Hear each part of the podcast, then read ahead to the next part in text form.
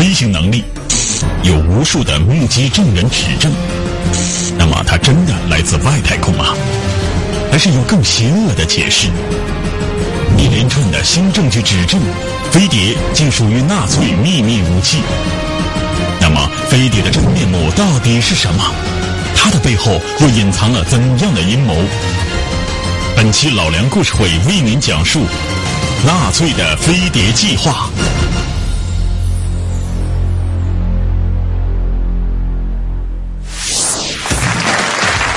观众朋友们，大家好，欢迎您收看由踏浪电动车冠名赞助播出的老梁故事会，我是老梁。您可以通过登录优酷网或者新浪娱乐来了解我们节目一些最新的动态。那么在最近的网上新闻当中啊，有那么几条是热点，都和飞碟有关。说一个美国人呢。他在一个大教堂的顶上发现了一个不明飞行物，他还把这照片拍下来了。一看呢，跟以前热传当中的飞碟有直接关系。他说，秘鲁呢有一个博物馆的工作人员，他说我们博物馆里边啊，就藏着两具木乃伊，据说是外星人的尸体。还有一个俄罗斯女人呢说呢，当年呢我们这儿有个不明飞行物坠毁了，我从这上边呢带走了两具外星人尸体，搁我们家冰箱里藏了两年多。你看，有人说这也不是猪肉涨价，你藏那玩意干嘛呀？这 这三条新闻在网上都引起了很多人跟帖，这说明啊，飞碟持续到现在都有人在关注这样的话题。有人说你这个系列不是说二战的事儿吗？怎么跟飞碟扯上关系了？有关系，因为有一种说法就是说，这个飞碟呀是希特勒造的，根本不是什么外星的不明飞行物。那么这个说法有没有道理呢？有很多二战之后的档案解密佐证了这个说法，那么咱们今天就来揭秘一下，到底这个飞碟和二战当中的纳粹有没有关系？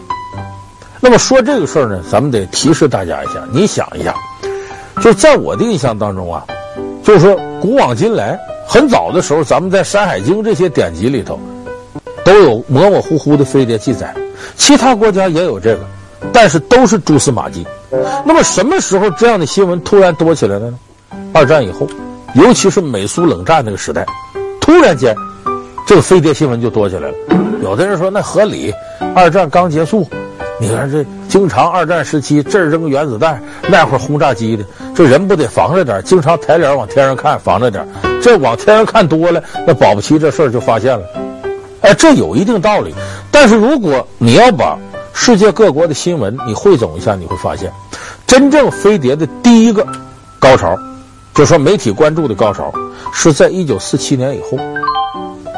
就说在冷战时期刚开始，二战刚结束那个时段，才开始形成飞碟的热潮。我想这么多新闻，突然间有关飞碟目击的新闻大量出现，它不是偶然的。这得从什么上说起呢？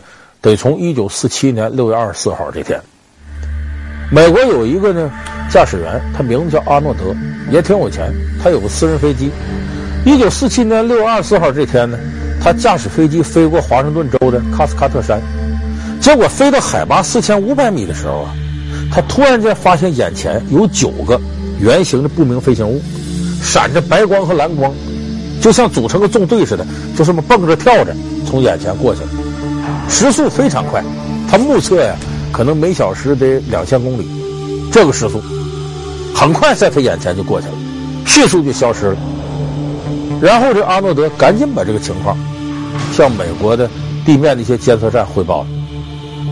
可是汇报过去之后呢，在美国掀起了一阵浪潮，但是美国军方首先站出了辟谣，那你看到的可能是球形闪电，不是什么飞碟，是不是眼花了？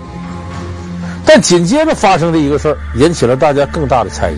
我这不说四七年六月二十四号之后十天，四七年七月四号，在美国新墨西哥州有一个罗斯威尔农场，在这个农场的晚上，突然间咔，发生了一声巨响，爆炸的声音。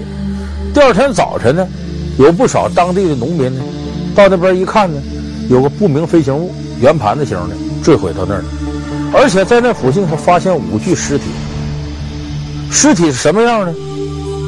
也就是一米三、一米五左右，眼睛特别大，皮肤是暗灰色的，脑袋呢下巴颏发尖。有人说这是外星人尸体，什么模样？咱们后来有不少朋友看过周星驰演那个《大内密探零零发》，那里边不是解剖外星人尸体吗？哎，就是那个模样，就仿照那个来的。结果爆炸之后呢，美国军方迅速封锁了罗斯威尔地区，然后挨家挨户的说：“你们谁看着了，赶紧写证词。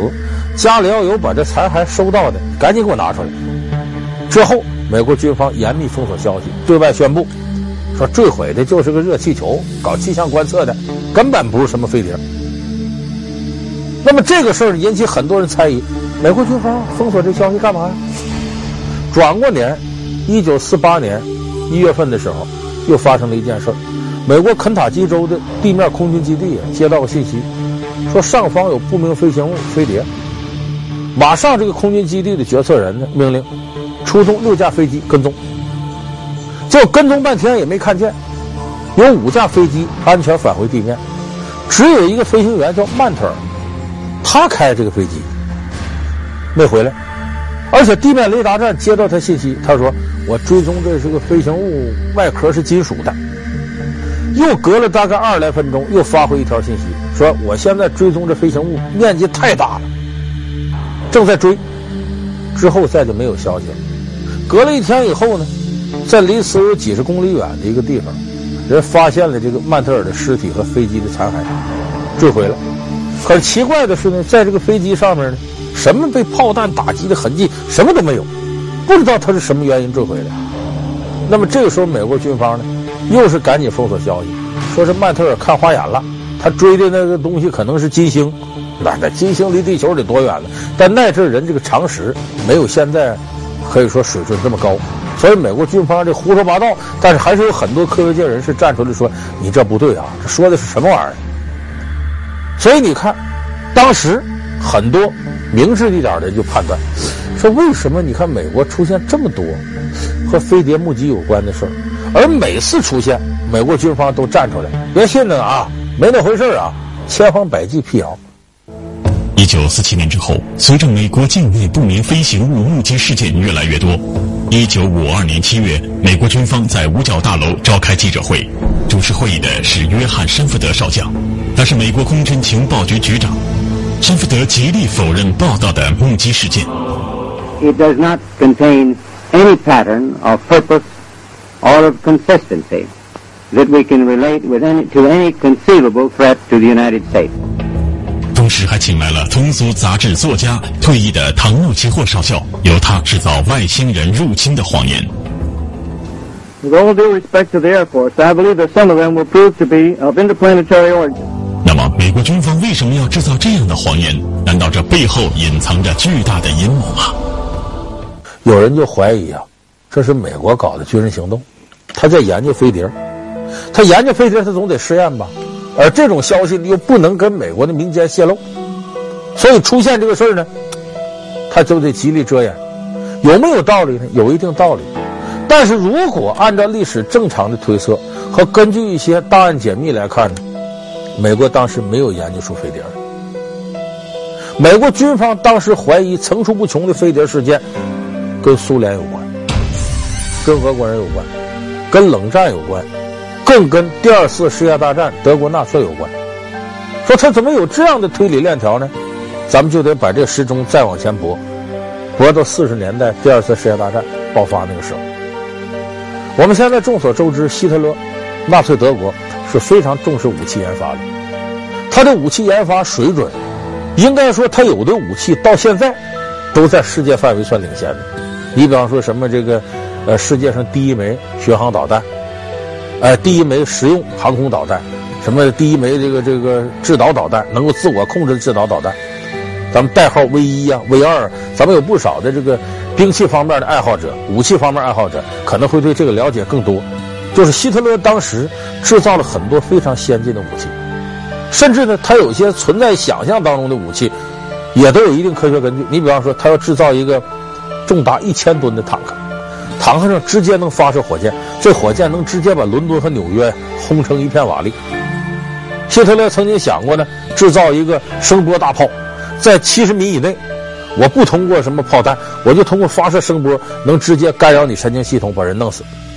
当然，这些呢都存在于他的想象当中。他也做了实验，但没有制造成。当然，我们说法西斯战争呢，这种非正义性的决定了，他无论把这些东西制造的再先进，难逃失败的命运。但是当时希特勒确实在这方面下了血本了。你比方说，在研究武器这方面，希特勒就曾经琢磨过飞碟。他研究这个飞碟有时代背景。一九四三年的时候，当时的整个战事情况呢，在斯大林格勒保卫战当中呢，整个苏军全面获得胜利，保卢斯将军率领的第六军团投降了这个苏联。希特勒在东线战事吃紧，北非战场上又遭到盟军的打击，蒙马利元帅战胜了隆美尔。那么在整个西线呢，英军、美军这个联盟虎视眈眈，准备登陆开辟欧洲第二战场。可以说，这个时候希特勒的法西斯德国败相已成。那么在这个情况下呢，希特勒一看呢，必须得依靠先进的武器来挽救这个颓势。所以这个时候开始呢，希特勒的这个团队琢磨怎么样研制飞碟。说他说怎么别的不研，就研究飞碟呢？有个好处，这个飞碟呢，既可以远距离轰炸对方，还能避免被对方雷达侦测到。有人说这飞碟，那飞机能飞起来，飞碟怎么飞起来呢？这里有原理，现在物理学完全可以解释。这个飞碟是转着起来的，它旋转的过程当中啊，它会把上方的空气给吸引下来。我们知道什么东西一转，周围空气肯定顺着这个飞碟的盘面被吸过来。这样吸过来，这些空气会沿着飞碟的边缘和下部流动，所以它下边的气压高，上面的气压低，这么一拖着它，它就会越飞越高。呃，这是飞碟一个基本原理。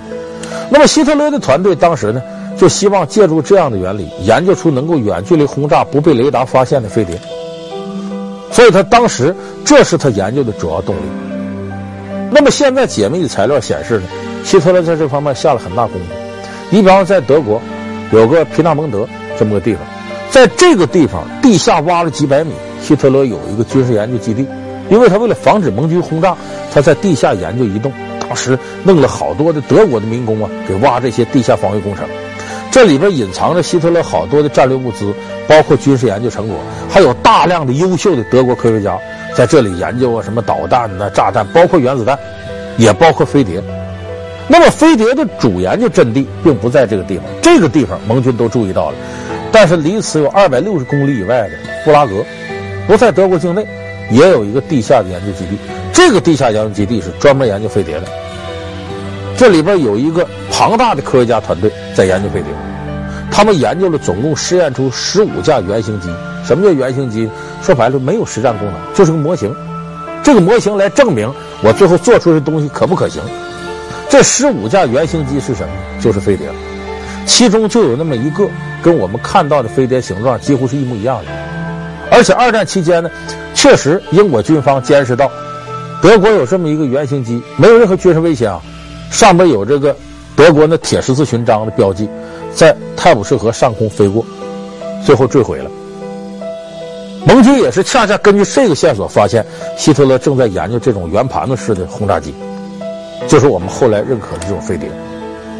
那说研究来研究去，他研究出来没有呢？当然没有了。要研究出来，可能二战历史就由此改写了。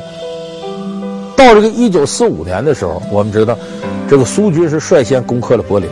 在四五年二月份，就在攻克柏林之前，苏联红军进入了布拉格。这个时候，希特勒下令。把整个的研究基地都毁掉，所以当时所有的资料啊、人员呐、研究好的东西，不知道哪儿去了，都给毁了。那么我们说，你只是毁掉再多的资料，哪怕成型的你都给毁掉了，那么研究飞碟这些科研人员到哪儿去了呢？二战后期，希特勒见德国纳粹大势已去，便命令德军销毁所有与飞碟相关的痕迹。但是制造飞碟的纳粹工程师仍然活着，胜利的同盟国为了争取他们而反目成仇。那么，在这场飞碟工程师争夺战中，谁又能获胜呢？你看着啊，最后获胜了，斯大林的罗斯福、丘吉尔三巨头，又波茨坦公告，又雅尔塔会议，又德黑兰会议，又建立联合国的，在一块嘻嘻哈哈，好朋友似的。那个背后争夺是相当激烈的，任何的国家利益都超越道德。他们是准备在这个时候如何重新瓜分世界的格局跟利益。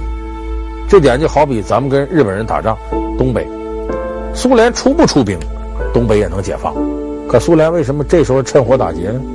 抢占革命的果实，最后呢，能够在国际事务当中有话语权，把东北好东西成车的往苏联军营拉，这是历史的真实情况。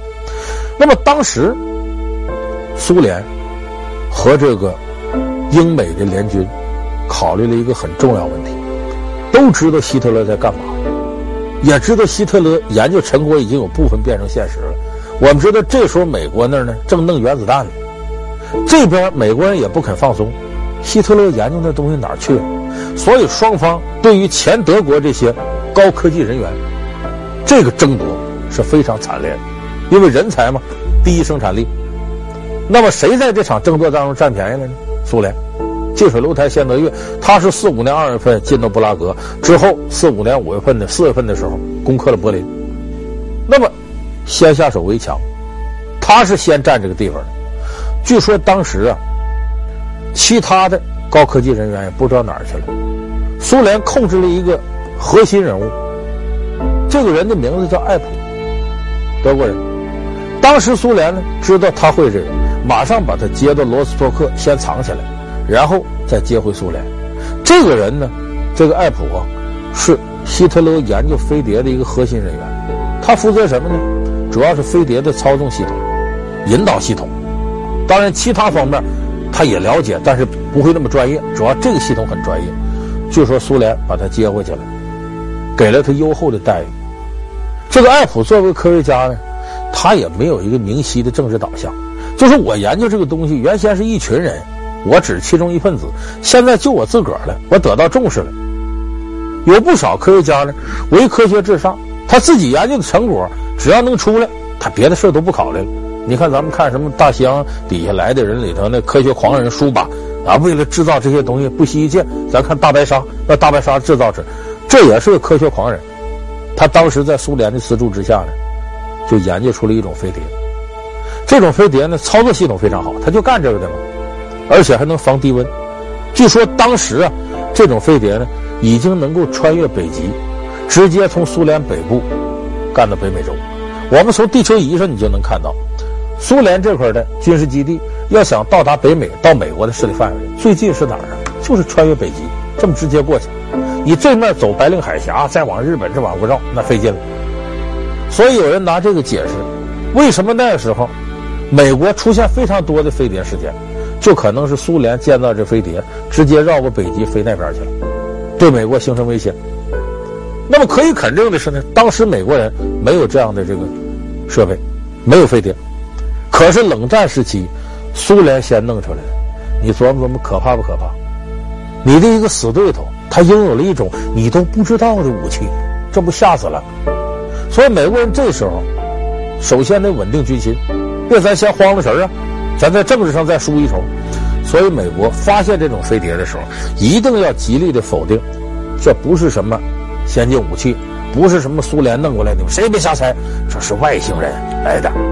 把这事儿推到地球以外去，那明显外星人是敌是友，咱不知道啊，总比苏联人可爱。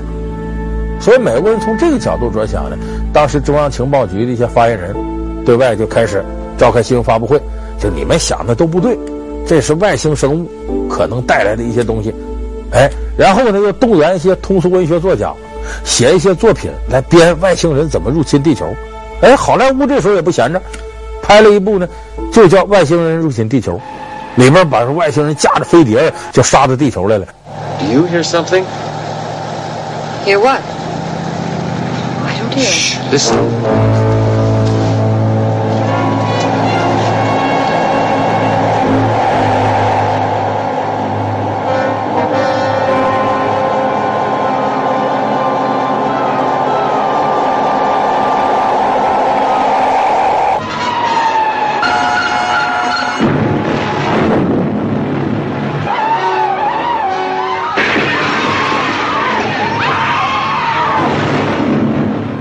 这个科幻影片在当时影响是非常大的，所以美国试图通过这种方式呢，消解民众的紧张心理。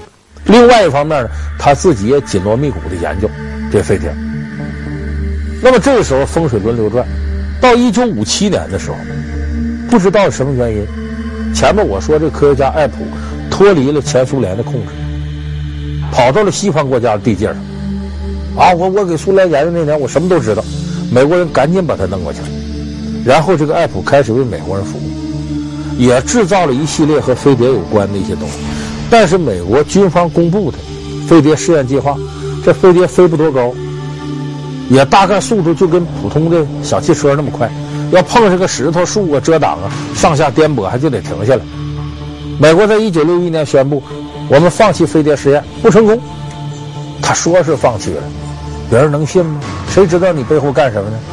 所以说后来的飞碟出现的比较多了，有人就怀疑美国也掌握这个技术，他在世界各地做军事实验。